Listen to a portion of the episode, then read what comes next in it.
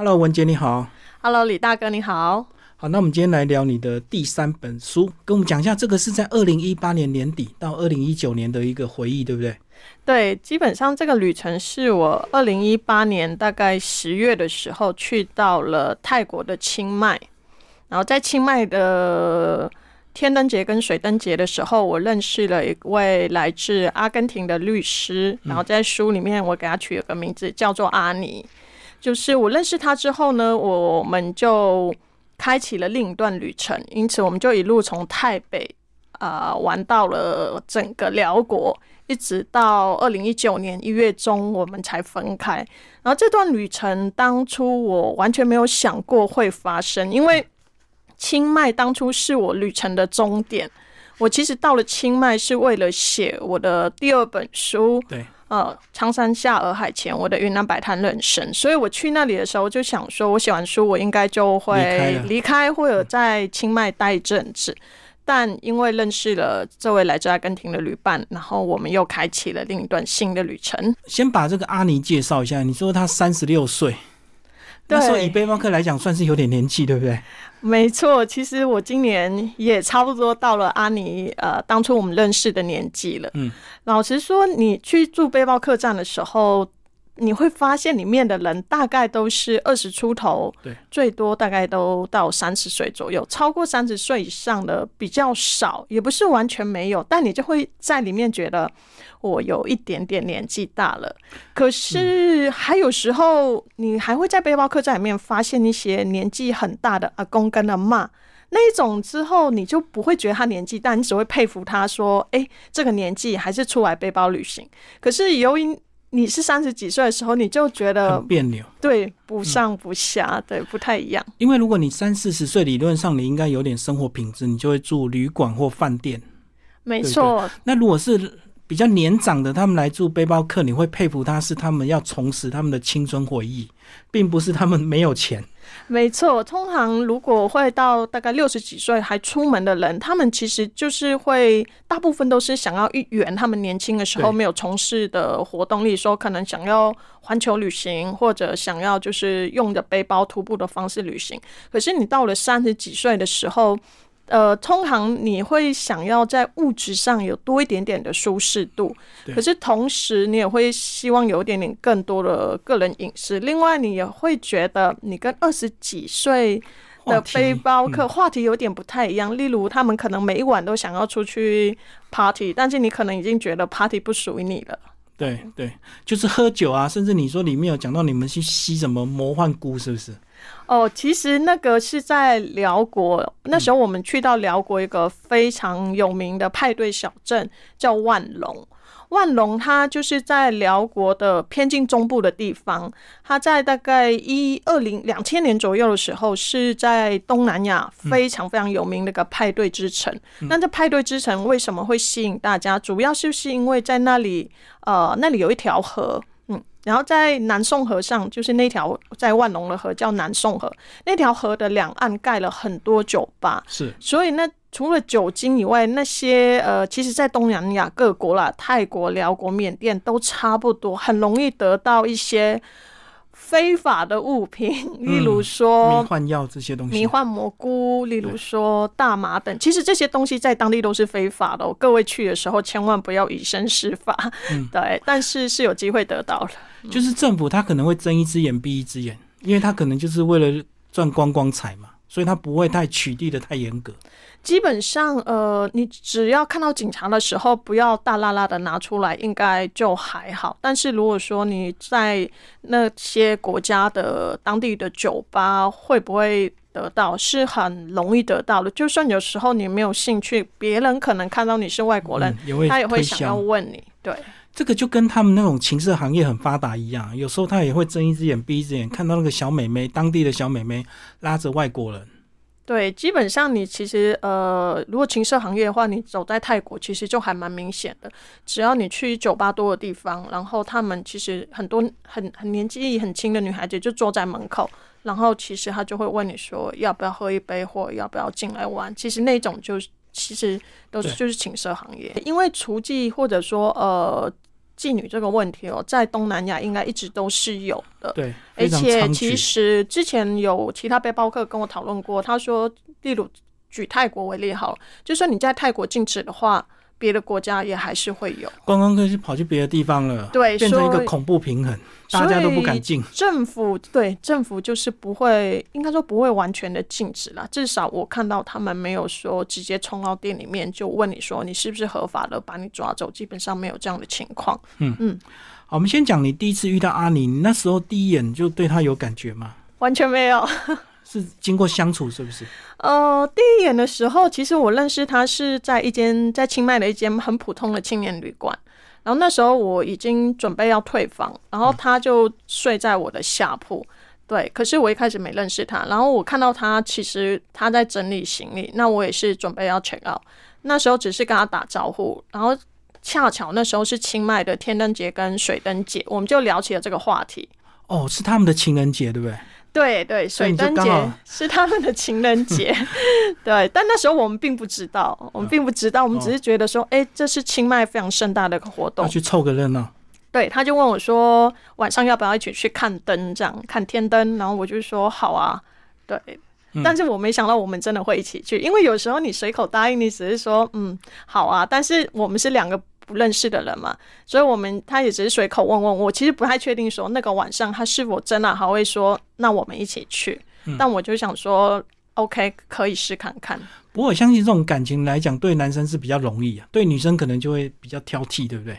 因为女生不可能太随便嘛，但是男生可能 只要有机会艳遇的话，很多男生都会有机会尝试。但我想一开始的时候，我们并没有想到艳遇，因为我们在背包旅行的时候，很长，我们就例如说他也是一个人旅行，然后我也是一个人旅行。凑在一起，对，我们只是可能想要找人多热闹一点，一起去做一件事情。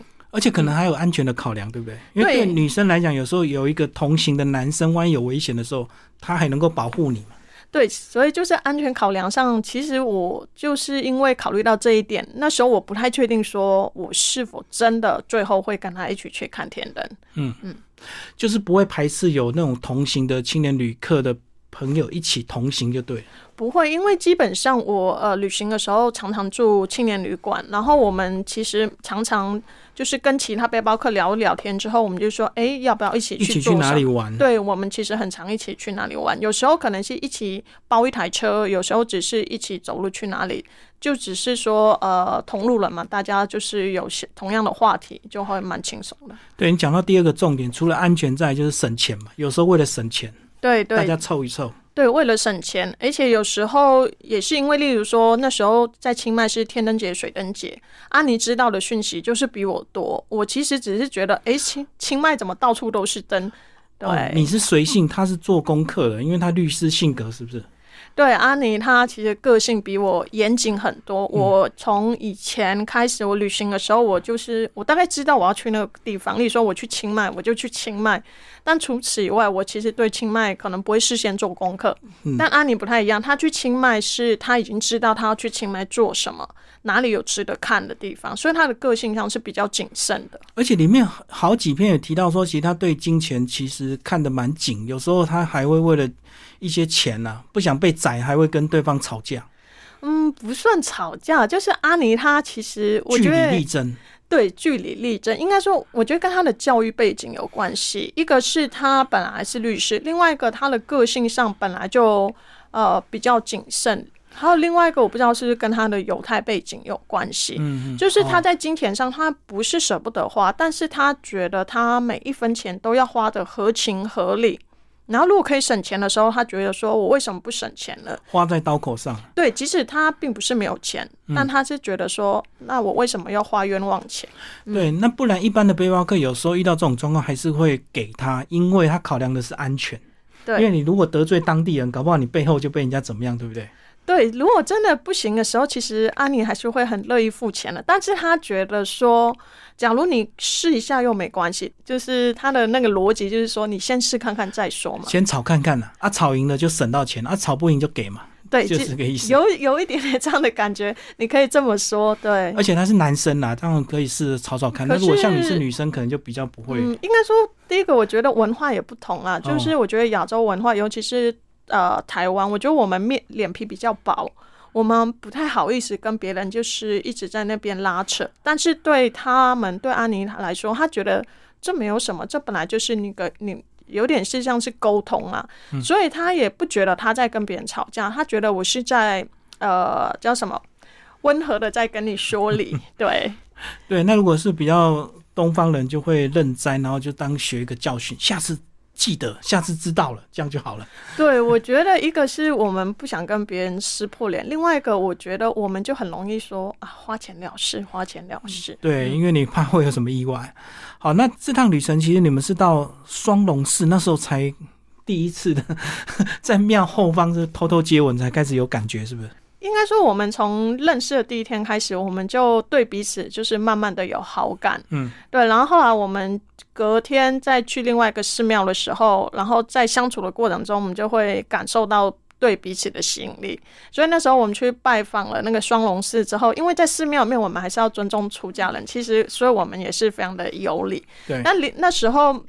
我们认识了另外一个背包客，然后他是推荐我们去走那个双龙寺后面的一条步道。嗯，对。然后我们去到那条步道之后，就想说，嗯，眼下四下无人，偷偷。对，就想着，嗯，偷偷来接吻。结果，然后一抬头就发现，哎，旁边有一个和尚在远方看着我们，还跟我们热情的挥手，然后我们就吓死。那你就挺尴尬的。但我想，嗯，我想出家人他们应该可以理解我们。不过，你你你有提到你自己的个性，说你总是感情放得很快。所以就会受伤，嗯，所以你一开始是有点这个不敢释放太快的感情，对不对？呃，对阿尼来说，应该说我当初呃，其实我去清迈之前，应该说我去。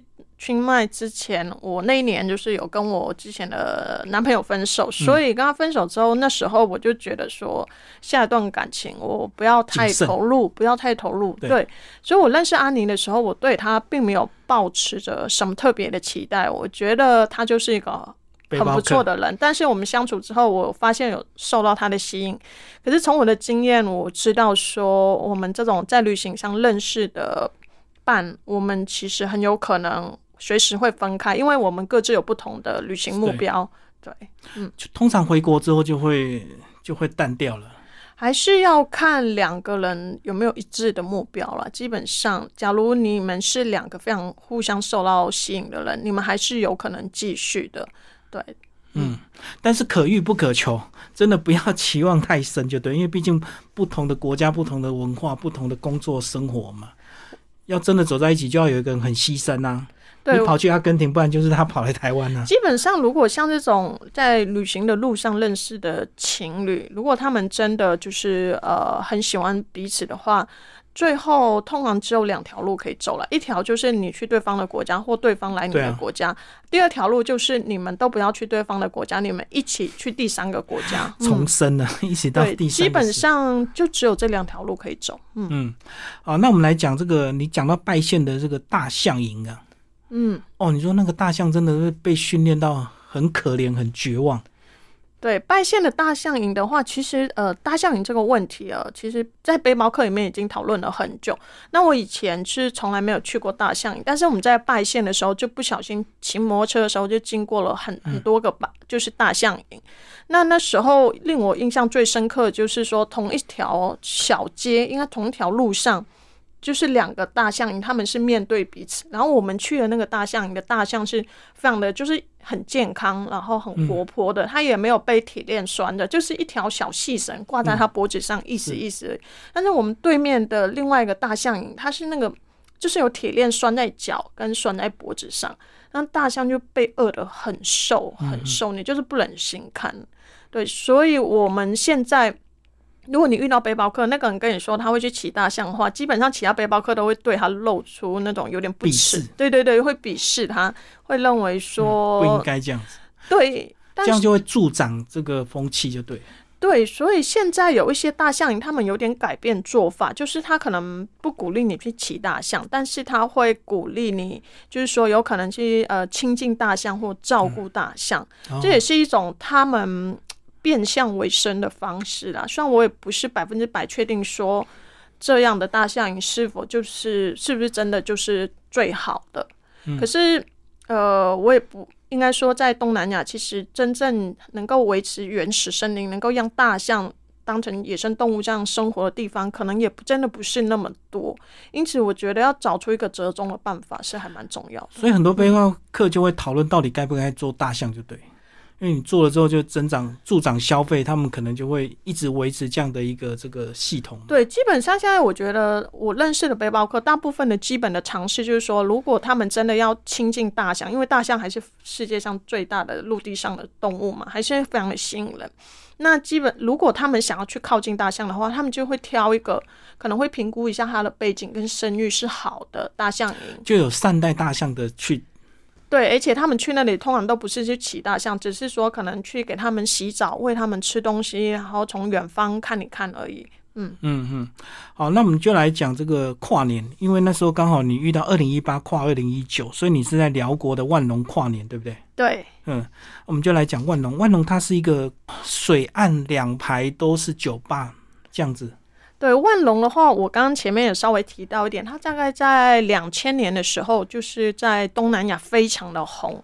那这个万隆，它原本只是辽国的一个就是什么漂亮的石灰岩的小镇，嗯，然后它有一条河流过市中心，叫做南宋河。结果，呃，这万隆的起它的起点是起源自大概一九九零年的时候，在呃万隆的那个镇上有一个农夫。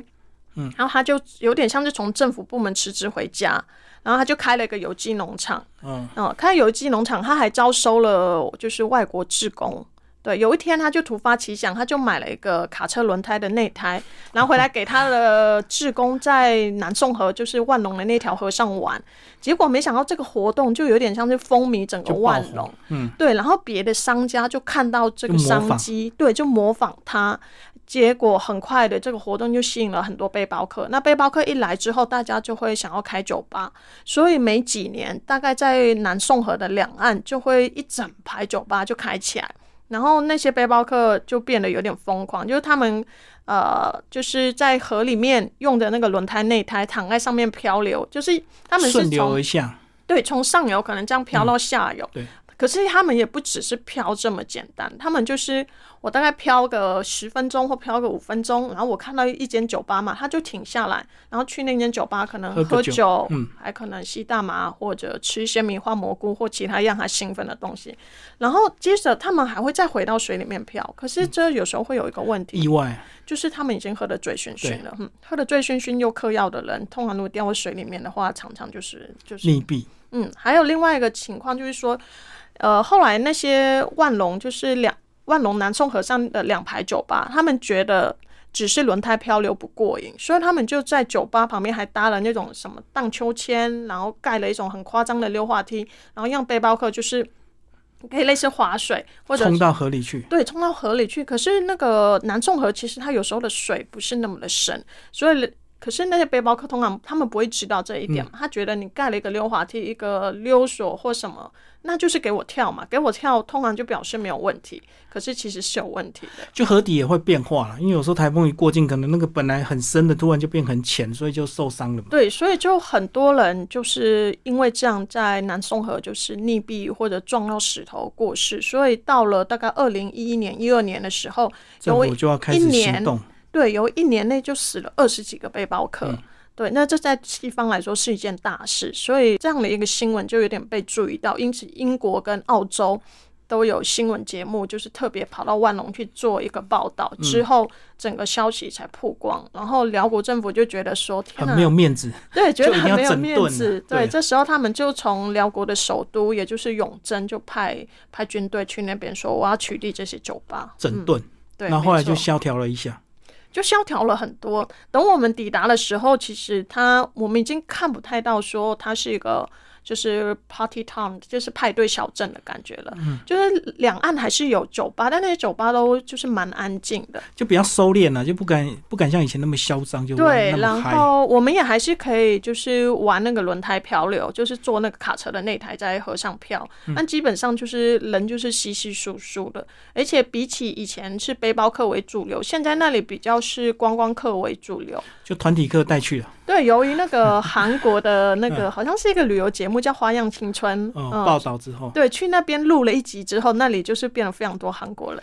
不过团体课去有个好处啊，比较安全啊，至少导游领队一定会注意你的安全，不会让你玩的太夸张嘛。对，而且现在万隆最流行的活动其实不是轮胎漂流，是划独木舟。哦，嗯，讲一下轮胎漂流，你自己也有玩。对，那你到底是没有掌握技巧，为什么漂的这么慢，漂到天黑？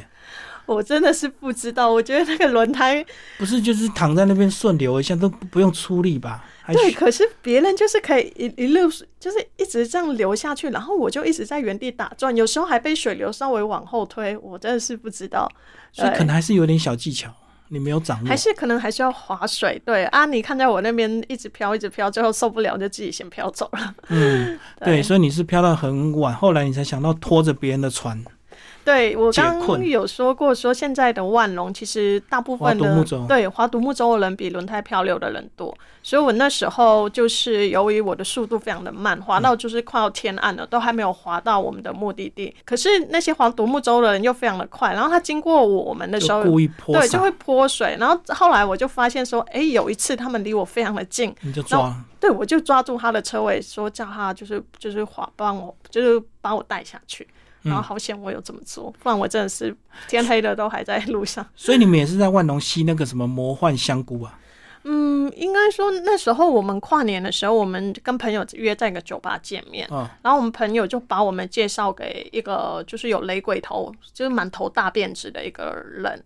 然后那个人他其实他本身应该是有在吸就是迷幻蘑菇，所以他就拿出来问我们要不要试看看。嗯，我们就试了，嗯，所以这这马上就昏迷，昏昏沉沉嘛？还是有点很嗨？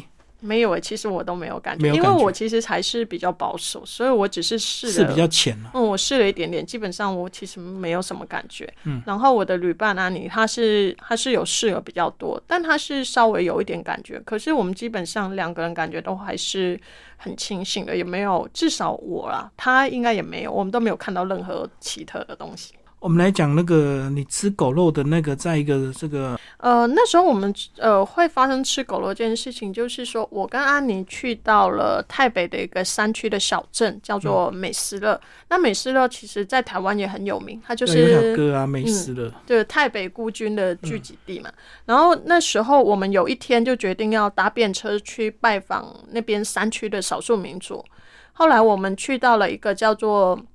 栗树族的村落，然后去到那边的时候，我们其实是有点中暑，对，然后肚子又很饿，就笑，对啊，结果阿妮就有点快要昏倒在路边，然后我就在村里面想说找一个地方吃饭。那时候我们就看到，呃，一个类似小竹屋，很小很小的小竹屋里面有一个男子正在吃饭，然后我他会一点点英文跟中文，所以经过大概沟通跟比手画脚之后，他就他的意思就是说我们可以去他家吃饭，所以我跟阿妮就去了他家吃饭。结果他就把一盆他正在吃的肉端在我面前，叫我们吃。那盆就是狗肉，所以你有被阿尼逼着吃，阿尼一直夹给你就对，他吃的很开心。嗯，阿尼他觉得他其实他出来旅行就是为了有点像是突破自己，跟尝试一些他没试过。对，所以什么都敢吃。他觉得如果不是他杀的一只狗，他可以吃，就是。而且，如果不是别人为他而杀，他也可以吃，因为那个他觉得那盘那只狗不是因为他还被杀。我们去到那边的时候，他就已经在那里了。如果这辈子他那时候没有吃，他可能以后再也不会吃，也不敢吃了。因此，他就鼓起勇气的吃，然后也叫我吃看看。嗯，结果呢，跟一般的肉一样，比较像什么肉？猪肉、牛肉？我觉得就是一种。也可能是跟他煮的方式，其实是一个很很老的肉。我个人并没有觉得那个肉有什么特别，就是很硬老老的肉。嗯嗯，就处理方式啊，因为他们也还是把狗当做家畜就对了，所以他们没有觉得是宠物。我们那时候有问那个栗树族呃，就是接待我们的男子，然后他说，其实他们栗他们村里面也不是每一个人都会吃狗肉，因为其实他们已经改信基督教。嗯，对，然后。但是有少部分的人会吃，像他是还会吃的，对，所以可是其实如果你去了越南，就会发现像传统越南很大部分某个地方是很盛行吃狗肉的。东南亚其实有一些国家曾经啊很盛行吃狗肉，那现在的话都是大概是越来越少。对啊，我在韩国好像也有人在讲韩国人吃狗肉啊，那大陆有一些少部分的省份也会吃，还有狗肉节，对不对？现在当然就比较。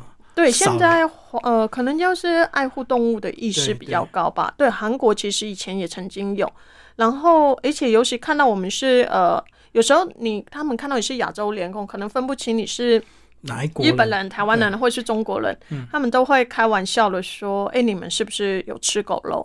然后我们就说：“你这个知识有点过时。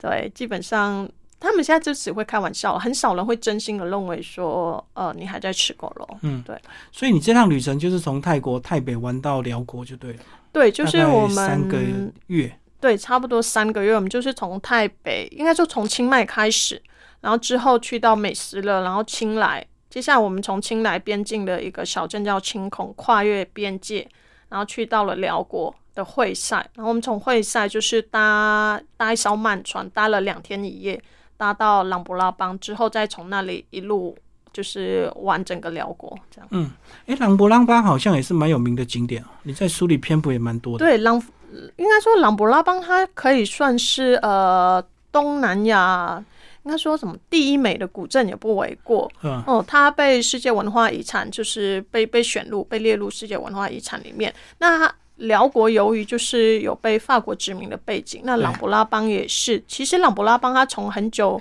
以前就一直是辽国的文化重镇。对，有点像是大概日本京都的味道，所以朗勃拉邦是一个非常舒服，然后又非常美丽的小镇。那里的建筑是法式的殖民建筑跟传统的建筑并列，而且由于它就在湄公河岸跟南康河岸的，有点像是一个小半岛或者说沙洲三角洲的感觉，所以在那里的话，你会觉得旁边就是水嘛，然后有山有水，真的是非常美的地方。等于当初法式殖民的一些建筑还是有保留，就对，变成观光景点。对，朗，而且在朗布拉邦也是蛮容易可以看到很多法国观光客的。对你讲到那个法式食物，是不是还有吃什么变化的这个三明治啊？呃，对，其实，在法国殖民过的国家，例如说越南、辽国，还有柬埔寨，其实都蛮容易可以看得到，就是法国遗留下来一些饮食习惯。例如说，其中一个就是所谓的法式三明治。法式三明治，他们就是用那种法式长棍，对，哦，然后会夹一些生菜跟看呃鸡肉或猪肉，然后变成一个三明治。这个三明治跟在法国吃的最大不同就是说，第一个在法国吃的那种法式长棍是比较硬的，然后在东南亚呃法法国殖民过国家的那个法式长棍的面包通常都比较软，而且在东南亚我们喜欢吃香菜，我们都会把香菜跟就是什么小黄瓜或大黄瓜夹在，就是夹在里面或美乃滋。但你在法国的话，通常他们会夹的是火腿。对，跟 cheese 这种东西其实有点不太一样。嗯对啊，台湾很多越南新娘也把法式面包带过来台湾了、对，其实很好吃。很多人创业也是用那个法式长棍在夹他们的一些配方。对，那是一个简单但是非常美味的东西。我是推荐大家，如果在路上有看到的话，可以体验看看。而且那个法式面包如果先烤一下，真的是好香。嗯嗯，好吃的法国面包真的非常的好吃。嗯好，那这中途呢，你们有租摩托车？有，对我们跟阿尼在辽国的中部，也就是他曲的时候，我们进行了一趟三天两夜的摩托车之旅。大概可是你们怎么？还车啊？我们其实我们到他曲之后，那里有一个租摩托车的店，是然后我们就是呃租了之后，它其实那个路线它是绕一圈。哦，完对，。所以我们绕了一圈之后，然后就回到原点，然后就归还摩托车。他们应该没有像台湾那么进步，说甲地租车乙地还车这样，就让你不用走回头路。没有没有，其实辽国在呃东南亚的几个国家里面，还是相对呃贫穷跟落后的国家。对，基本上他们的应该说各种交通来说，其实是近几年才比较 OK。可能几年前，其实如果你要在辽辽国旅行的话，你坐那种公共交通工具还不是那么方便。嗯，对你有书里有提到辽国的一些历史，说他们其实蛮悲惨。为什么他们有些人会去吃那个鸡皮，或甚至抓昆虫吃？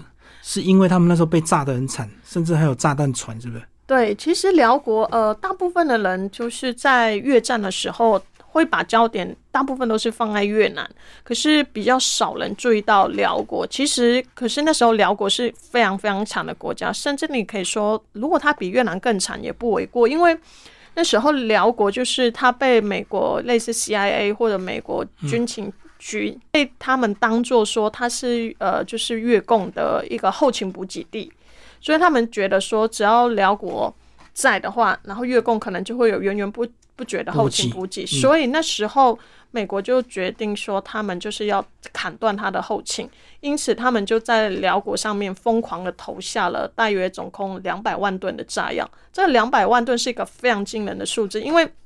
整个二战期间哦，美国在其他所有地方投下的炸弹加起来也都没有超过这个数字，可是他单单在辽国这个国家，他就投下了这么这么多的炸弹，因此你可以想象说辽国被炸的多惨，而且那些炸弹有很多呃未爆弹，今天都还在，还在，对，还在，很多人其实还不时啊，应该不时，还是会有可能被那些未爆未爆弹伤害到。